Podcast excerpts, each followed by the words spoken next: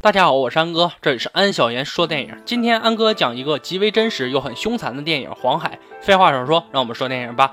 影片开始介绍了男主九男是一个生活在中国延边朝鲜族的出租车司机。因为朝鲜族临近朝鲜与韩国，很多延边的朝鲜族也会去韩国打工，为的就是赚更多的钱。就像安哥之前解说的新宿事件一样，男主就借了六万块钱给妻子去韩国打工，他老婆走后六个月都杳无音讯。这让男主非常伤心，债主又不断的上门讨债，他不得已只好找了消息灵通的大婶来打听老婆的消息。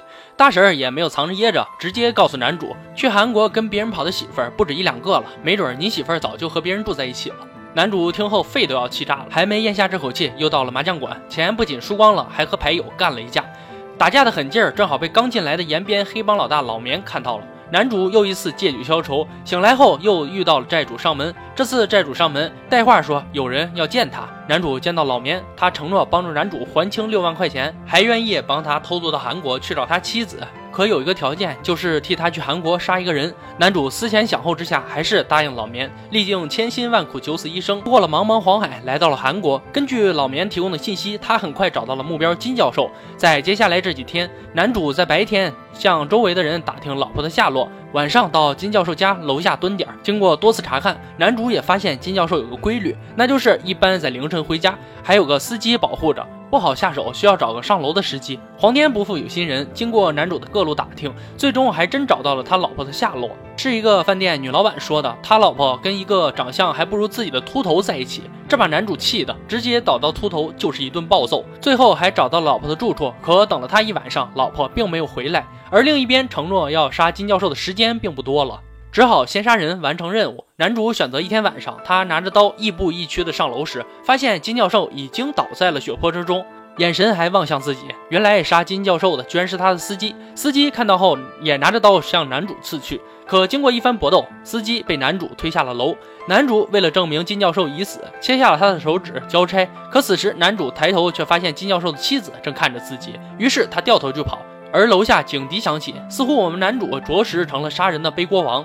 他面对这些警察，只好疯狂逃跑，就像开挂了一样，还居然摆脱了警察的一路追捕。镜头转到了金社长，这个人就是买通司机来杀金教授的人，也是韩国的黑老大。他杀金教授的原因是自己的女人和金教授有染。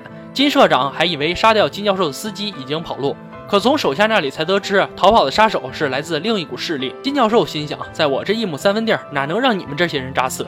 而男主这边更不好受，他受到全城通缉，在坐车的时候被交警发现，最后他跑到旁边的树林里，还凭借强大的求生欲望再次逃脱。男主浑身是伤，在异国的他显得如此孤独而绝望。金社长这边也查到了，原来另一股势力来自于中国的老棉，他还派自己的手下去做了老棉，最后结果却是被老棉用一把斧头直接反杀。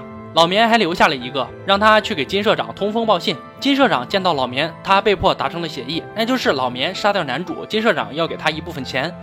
老棉开始追杀男主，虽然男主侥幸逃脱了追杀，他此前得知自己老婆早已被秃头杀死，心灰意冷的男主决定要为此报仇。而金社长这边被老棉威胁，感觉很没面子，又派了一伙人要干掉老棉。可老棉不是吃素的，直接拿着啃肉大骨棒子干掉了社长的人。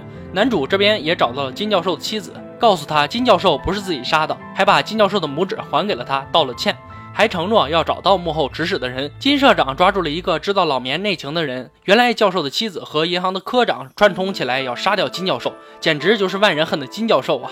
很多人都想杀掉他，还是银行科长找到老棉，说曹操，曹操到。正说着，老棉他推门而入，最后狭路相逢，都是黑帮老大的两人，似乎谁都不怕谁，拿着刀就对砍。结果同归于尽了。男主赶到现场也一脸懵逼，不知道怎么回事。他最后还发现银行科长也要雇人在半路杀了他。可此时男主却无心报仇，他跑到岸边，拿着刀威胁一个老渔夫，让他上船。他要抱着自己妻子的骨灰回到中国。可到了晚上，老渔夫发现男主因伤势过重，抱着骨灰在船舱昏睡了过去，结果被老渔夫扔进了大海。影片到这里就结束了。黄海透过一个阴冷残酷的故事，折射一个没有尊严的群体是如何在这个无情的世界中挣扎生存。穿街过巷的镜头布满了人们麻木冷漠的面容，像他们的生活一样毫无生气。由于血缘地域的原因，造就了这么一个尴尬难堪的边缘群体。在同一片土地的同胞眼中，我非族类。在这样的环境里，尊严似乎天生与他们无关。虽然面对屈辱也会燃起愤怒，但究极无力反抗现实的强大力量，最终不得不接受命运的捉弄，在冷眼的包围中自暴自弃，把自己彻底沉入于黑暗里。我是安哥，这里是安小言说电影，快快订阅安小言说电影微信公众号，获取第一时间更新。今天就说到这儿吧，我们下期再见。